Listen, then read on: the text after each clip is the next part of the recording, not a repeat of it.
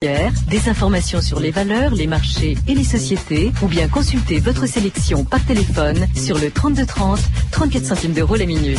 3230, France Inter au bout du fil. Et puis les résultats des courses à Marseille. Première course, combinaison gagnante du Quintet Plus, 15, 8, 14, 5 et 6. 15h, 14h et 3 minutes sur France Inter. Patrice Gélinet, 2000 ans d'histoire.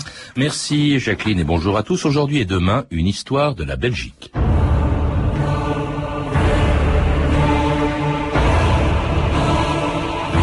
N'ayant pas voulu être hollandais, n'ayant pas été autorisés à devenir français, nous nous sommes résolus à devenir belges. Lucien Wouters, le divorce belge.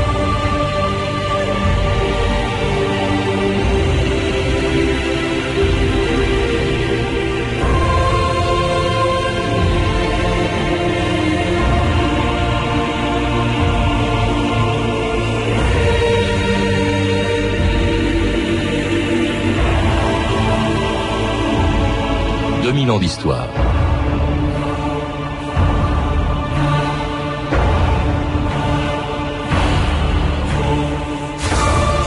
L'histoire de la Belgique a commencé par un opéra. Il y a 175 ans, le 25 août 1830, au théâtre de la Monnaie de Bruxelles, on jouait la muette de Portici d'Aubert lorsque le ténor se mit à chanter quelques paroles du quatrième acte qui mirent le feu aux poudres. Amour sacré de la patrie, rend-nous l'audace et la fierté, à mon pays je dois la vie, il me devra la liberté. Galvanisé par la révolution qui venait de se produire en France, tout le monde se leva, entonna la Marseillaise, avant de se répandre dans les rues de Bruxelles pour réclamer et obtenir en quelques semaines d'émeutes l'indépendance d'un pays et d'un peuple qui depuis 175 ans n'a jamais réussi à devenir une nation. Sire, disait un jour un sénateur socialiste à son roi, vous régnez sur deux peuples. Il y a en Belgique des Wallons et des Flamands, mais il n'y a pas de Belges. C'est pourquoi sans doute c'est en français puis en flamand, devant des royalistes et même parfois des républicains, que les rois des Belges prêtent serment devant la constitution d'un des pays les plus petits et les plus divisés du monde. Le prince royal a prêté le serment constitutionnel. Vive la République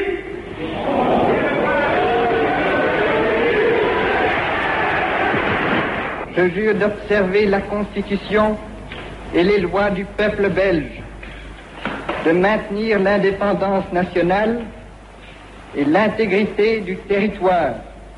Que Dieu protège la Belgique. Ik zweer de grondwet en de wetten van het Belgische volk na te leven, lands onafhankelijkheid te handhaven en het grondgebied ongeschonden te bewaren.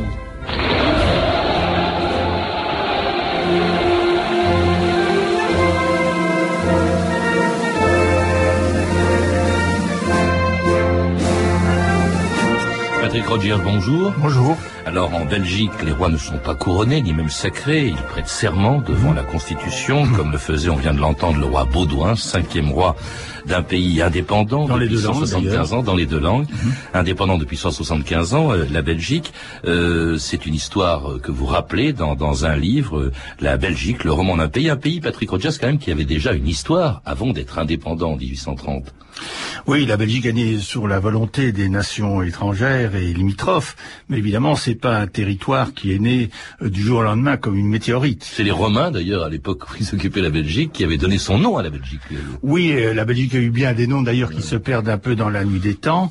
Elle a surtout été un, un territoire d'occupation et de champ de bataille de l'Europe, euh, où tout le monde venait un petit peu régler euh, ses comptes sur ce lopin de terre. Parce qu'il n'y a pas de frontières naturelles, tout simplement. Il n'y avait pas de frontières naturelles, mais depuis, ils se sont d'ailleurs empressés d'en créer eux-mêmes une à l'intérieur, qui est la frontière linguistique.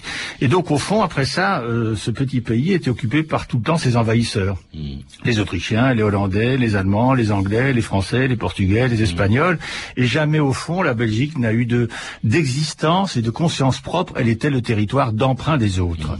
Et puis alors, il y a eu une occupation importante qui était l'occupation euh, de Charles Quint. Enfin, c'était l'époque où Qui est Charles né à Quint Gand, régnait d'ailleurs, à la fois, qui est né à 1500. Gand, oui, euh, qui est qui a gouverné aussi bien sur l'empire des Habsbourg que sur l'Espagne, hein, dont tu faisais partie. C'est à cette époque-là, d'ailleurs, qu'il y a eu une première division, euh, une première séparation entre les 17 provinces unies du Nord, euh, qui sont devenues les Pays-Bas depuis indépendants, et le sud de, euh, c'est-à-dire l'actuelle Belgique, qui est restée espagnole. Mais alors cette division n'est pas, comme aujourd'hui, linguistique en Belgique, elle est entre les Hollandais et les euh, Belges, mais elle est religieuse.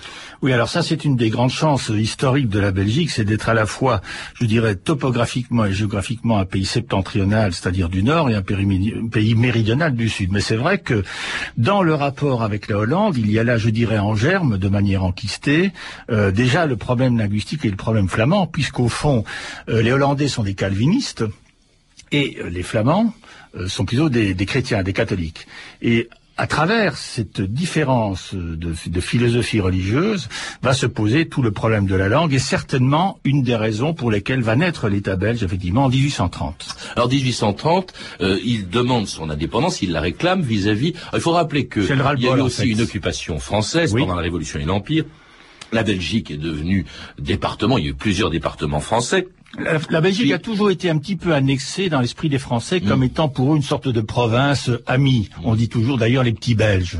Alors ça se termine en 1815 avec la chute de l'Empire. À, ce moment-là, le Congrès de Vienne décide qu'elle fera partie du royaume de Hollande et c'est contre ce royaume de Hollande et contre ce roi de Hollande, Guillaume Ier, qu'en 1830, eh bien, les Belges se soulèvent et à l'occasion de tout ça, ça a commencé par ça, il y a un opéra, opéra d'Aubert qui est joué au théâtre de la Monnaie de Bruxelles en juillet 1830, en août, pardon, le 25 août 1830, et c'est ce qui va faire obtenir à la Belgique son indépendance.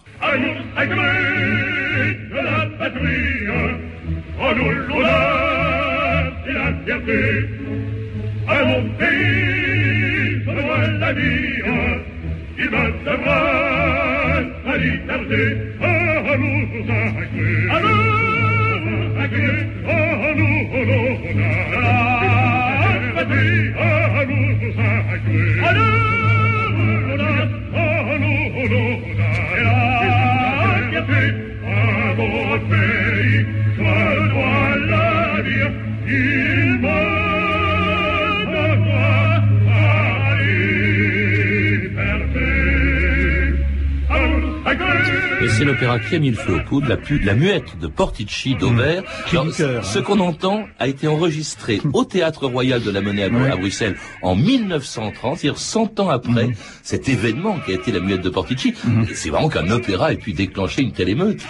C'est un opéra composé d'ailleurs par des Français qui compte euh, au fond la révolte des, des Napolitains contre euh, l'envahisseur espagnol. Et on pourrait dire que c'est par projection, par procuration que soudain les Belges se disent au fond, nous aussi on aurait peut-être envie d'exister et c'est comme ça qu'effectivement, euh, d'un opéra, Enfin, il faut dire que la Belgique est née au forceps. C'est aussi une opération. elle est née contre nature.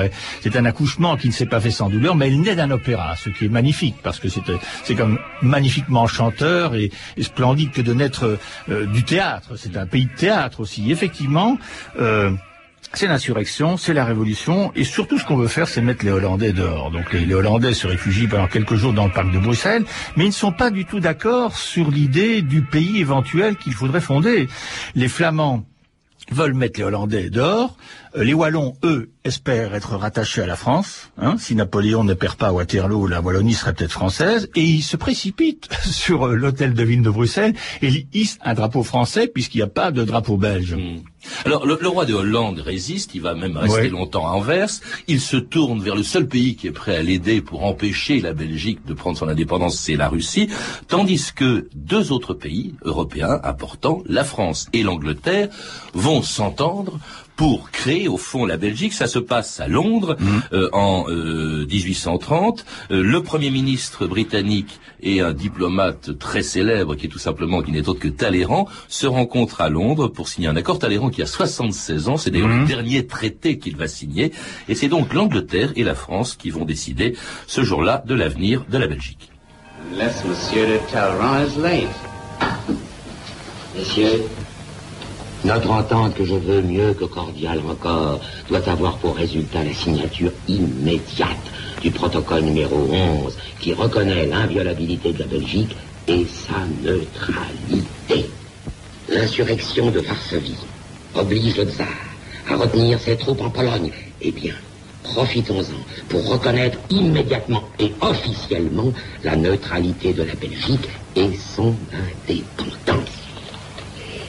Soit, yes, mais les Hollandais refusant d'évacuer Anvers, Comment entendez-vous concilier le principe de non-intervention et la nécessité d'intervenir?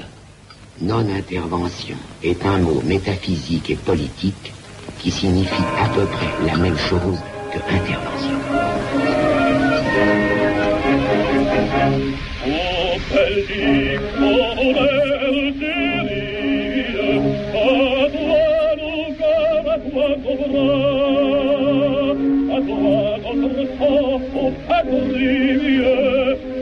Et c'est bien sûr la Brabançonne, l'une nationale euh, belge. On a entendu auparavant Patrick Rogers, euh, vous l'avez reconnu, dire Sacha Guitry dans le rôle de Talleyrand, décidant avec les Anglais que la Belgique sera indépendante et qu'elle sera neutre. On se rend compte qu'on parle déjà toutes les langues en Belgique. hein. C'est un melting pot linguistique. Mais c'est le fruit donc d'une entente Oui. franco-britannique. Euh, alors reste maintenant à lui trouver un roi, Euh, parce que en fait les Belges décident que leur pays indépendant sera un royaume. Oui, alors donc effectivement, c'est un État tampon. Euh, on décide que la Belgique va exister, que c'est un État d'être qu'elle n'a pas réellement voulu. C'est négocié au fond sur son dos par les puissances étrangères. Elle décide de ne point être une république et donc d'être une monarchie. Mais alors, il faut quand même trouver un roi, et c'est pas de la tarte. Il faut en trouver un, et les, les candidats ne se bousculent pas au portillon. Oui, parce qu'on avait envisagé Louis-Philippe, qui vient d'arriver au pouvoir. hein. La révolution de 1830, elle s'est produite d'abord en France, avant la Belgique. Louis-Philippe, on envisage son fils. Et puis alors là, les Anglais se méfient. En fait, c'est un accord franco-anglais parce que Oui, chacun se méfie Tout le monde se regarde en chaîne faïence. Ouais. Et finalement, on se tourne vers un prince allemand qui est Léopold de Saxe-Cobourg, hein, Gotha, Gotha. Saxe-Cobourg, Gotha, pardon, premier des. Qui monte sur le trône et qui dit je ne suis pas belge. ça commence, mal. bien. Ça commence mal. Et, et surtout qui devient roi des Belges. hein. Il faut rappeler que le roi de, de Belgique, enfin le roi des Belges, Oui. justement, c'est pas le roi de Belgique. Non, alors c'est c'est très curieux cette dénomination parce qu'au fond, euh, il n'est pas seulement ou il n'est pas le, le souverain d'un pays, mais il est le monarque de peut-être deux peuples réunis en un qui serait justement euh, l'entité des Belges. C'est- son rôle, hein, c'est d'essayer d'unifier la Belgique comme une entité nationale et de respecter l'indépendance et la neutralité du territoire qui était proclamée tout à l'heure. Parce que déjà, si vous dites ça, euh, Patrick Roger, ça veut dire que déjà, euh, bah, les Belges ne se sentent pas, les Flamands et les Wallons ne se sentent pas comme euh, appartenant à la même nation. Non, ce sont des, des rouscailleurs, des rouspéteurs, des ronchonneurs qui vivent chacun dans leur coin et qui n'ont jamais eu l'idée qu'on les mette en ménage. Avec un problème linguistique qui se pose dès le début aussi.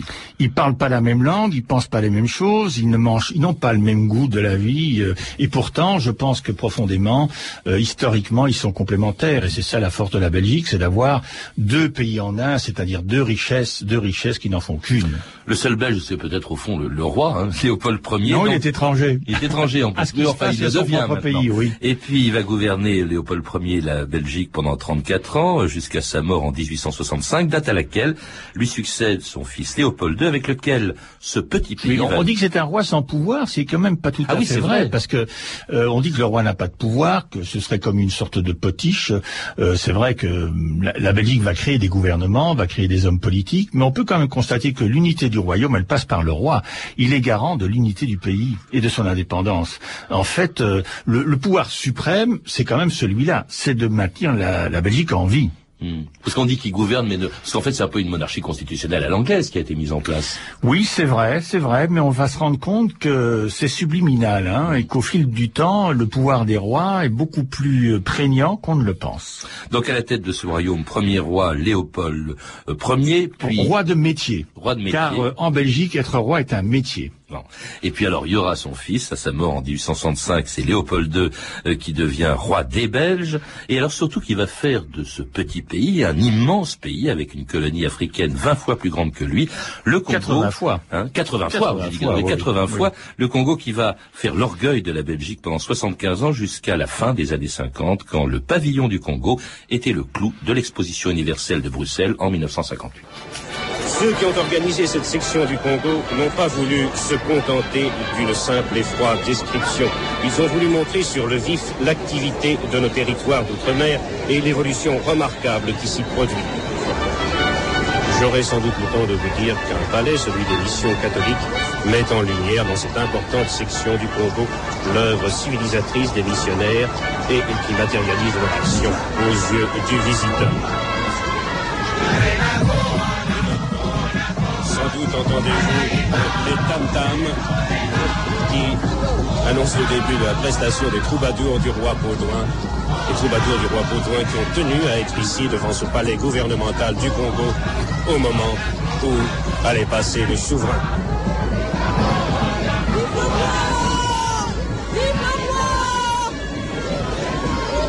Et c'est donc l'ambiance à Bruxelles, euh, au pavillon du Congo en 1958, euh, où se trouvait Baudouin, 75 ans après que le Congo soit devenu Mhm. Non pas tout à fait une colonie belge au début, celui qui en a fait sa colonie personnelle en quelque sorte, c'est Léopold II, mais Oui, c'était oui. pas une colonie belge au début. Non, il l'a acquis sur sa propre cassette. Il faut dire que si Léopold Ier était un roi euh, austère, euh, assez froid, peu sympathique, euh, que sa femme d'ailleurs, le- la fille du roi Louis-Philippe, considère comme n'importe quel homme qui passe dans la rue, Léopold II, lui, est un personnage totalement atypique. On l'a appelé le géant dans une cave.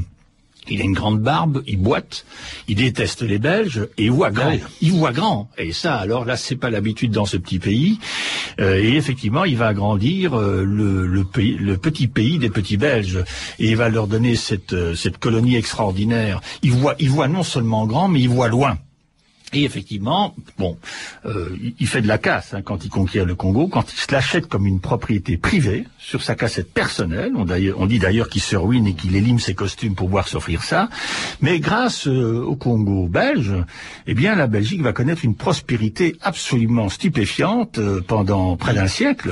Oui, parce va, que et va devenir une des nations les plus riches d'Europe et du les- monde. Il y a les mines du Congo, etc. Il y a l'uranium, il y a l'or. Et puis alors, il voit grand, vous le disiez, Patrick Rogers, il voit grand aussi dans tous les domaines, y compris sur le plan architectural. Il, il reconstruit en quelque sorte Bruxelles avec des monuments Oui. absolument fous. Inspiré des grands monuments français. Il, il a la folie des grandeurs, c'est un roi bâtisseur, mais qui a la folie des Oui, grandeurs. mais le- la Belgique au départ n'est de rien, c'est un pays né de nulle part. On pourrait presque dire que c'est un trou un trou perdu. Euh, Bruxelles est une ville de province, si pas un bled de, de campagne.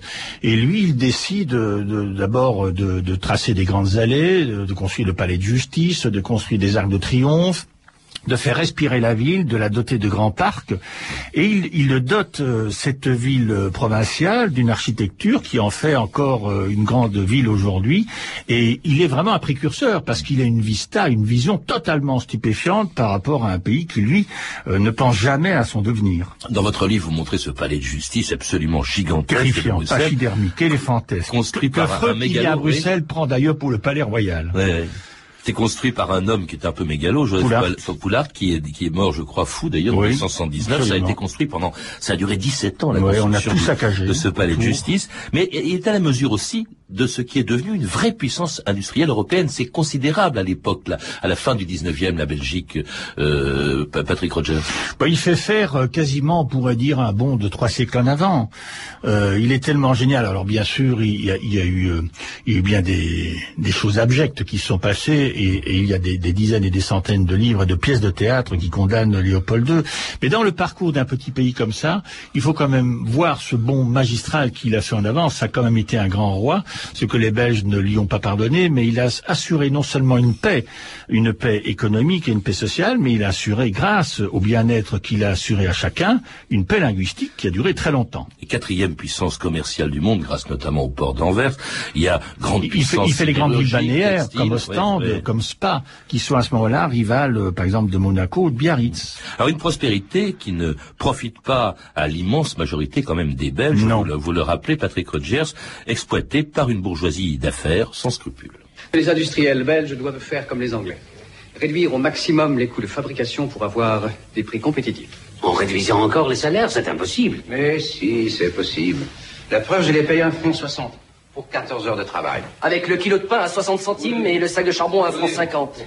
Oui, mais autant les payer en patates, comme nos pères. Mais c'était pas si bête que ça. Vous êtes des monstres. Nous, les libéraux, nous, nous sommes concernés par le sort de nos ouvriers, Monsieur Wust, qui vivent dans la misère la plus totale. La moitié des usines du pays sont en grève. Et cette agitation est telle que c'est un miracle si Alost échappe à cette euh, révolution.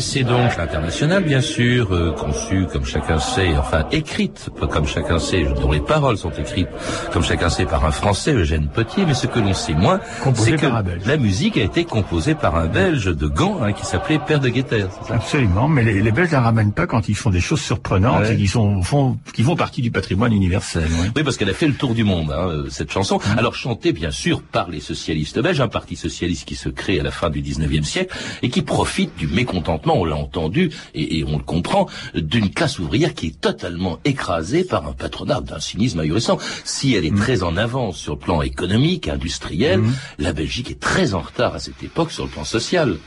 Ben, le monde ne s'est pas fait en un jour, alors effectivement, ce grand bond en avant, euh, il faut bien que après ça, le, le, le quotidien suive.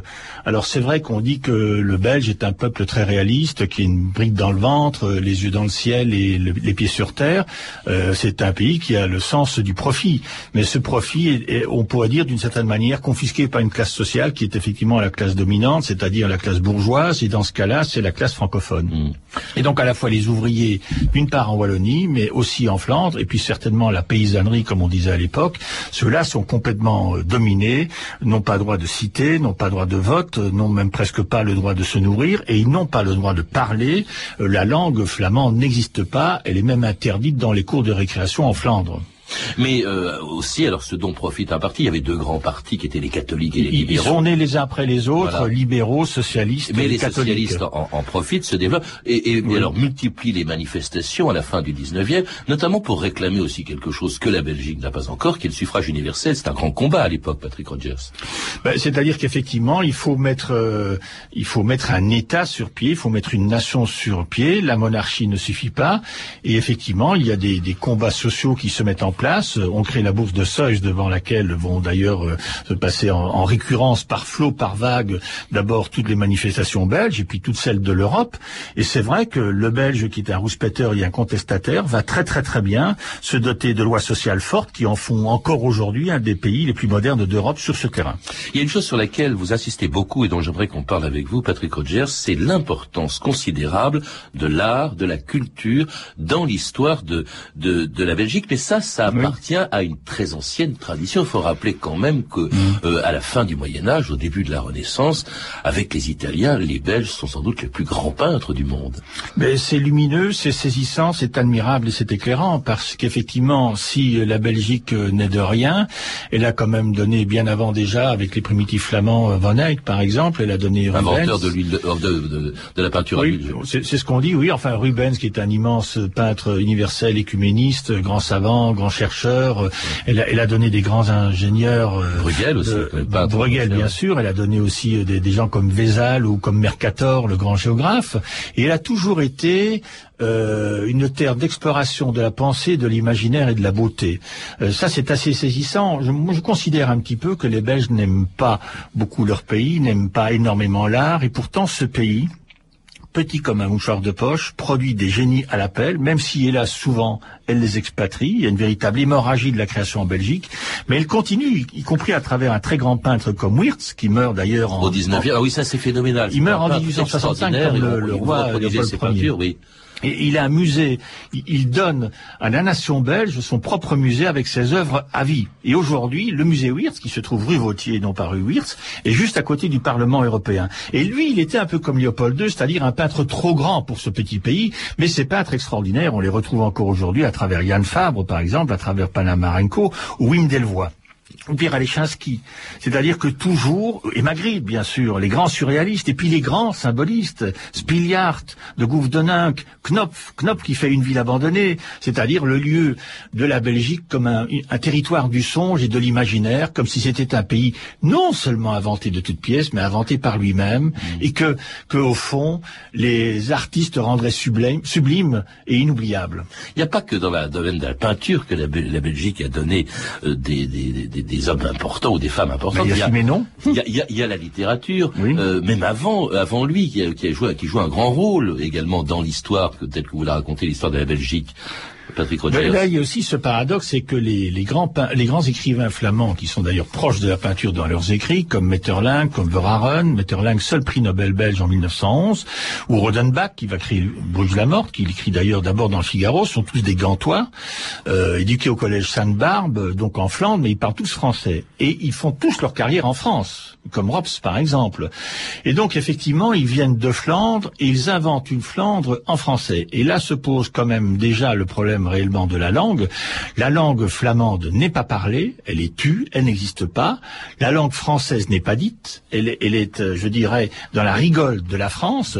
Et la langue belge n'existe pas. Pour moi, ceux qui sont les deux grands inventeurs de langue belge, c'est James Euh, qui, invente une langue cacophonique, une langue logoréique, une langue d'insulte, un peu comme celle du capitaine Haddock, et puis la langue géniale du sublime Henri Michaud, publié dans la Pléiade, comme, comme Siménon, qui est un génie universel aussi important que Beckett ou Bacon ou Dubuffet, et qui invente une langue qui n'existe pas et qui, lui, ne se dit jamais belge.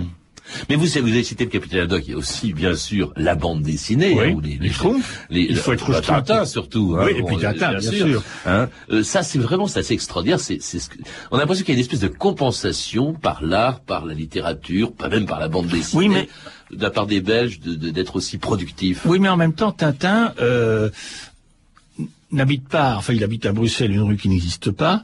Euh, il revient à Bruxelles pour s'en en- pour s'en aller. Il se brosse une seule fois les dents. Euh, il écrit un seul article dans toute sa vie. Et au fond, il n'est belge que par procuration. C'est ça qui est très curieux. Il est transparent comme les Michaud. Il est transparent comme euh, l'est le personnage de Magritte. Et il est quasiment transparent comme le costume en scène de Jacques Brel. Mais avec lui, en fait, on est au XXe siècle, Patrick Roger, un siècle dont nous parlerons demain avec vous dans la deuxième partie de cette histoire de la Belgique. Je rappelle donc que vous êtes l'auteur de ce livre, La Belgique, le roman d'un pays, avec une grande importance que vous accordez, je viens de le dire, à la culture. Un livre qui vient d'être publié chez Gallimard en collection découverte. Vous avez également écrit Le mal du pays, autobiographie de la Belgique, qui vient de paraître en poche chez Point Seuil. À lire également La Belgique hier et aujourd'hui, un que sais-je, écrit par Georges-Henri Dumont. Vous avez pu entendre des extraits des films suivants, Le Diable boiteux de Sacha Guitry et Dance de Steen Connings, ainsi qu'une archive pâtée de 1950 disponible en vidéo chez Montparnasse Éditions. Collection Le Journal de votre année. Ces références sont disponibles au 32 30, 34 centimes la minute ou sur franceinter.com. C'était 2000 ans d'histoire. Merci à Patrick Henry, Sandrine Laurent, Claire Destacan, Claire Tesser, Cédric Joseph Julien et à notre réalisatrice Anne Kobilac.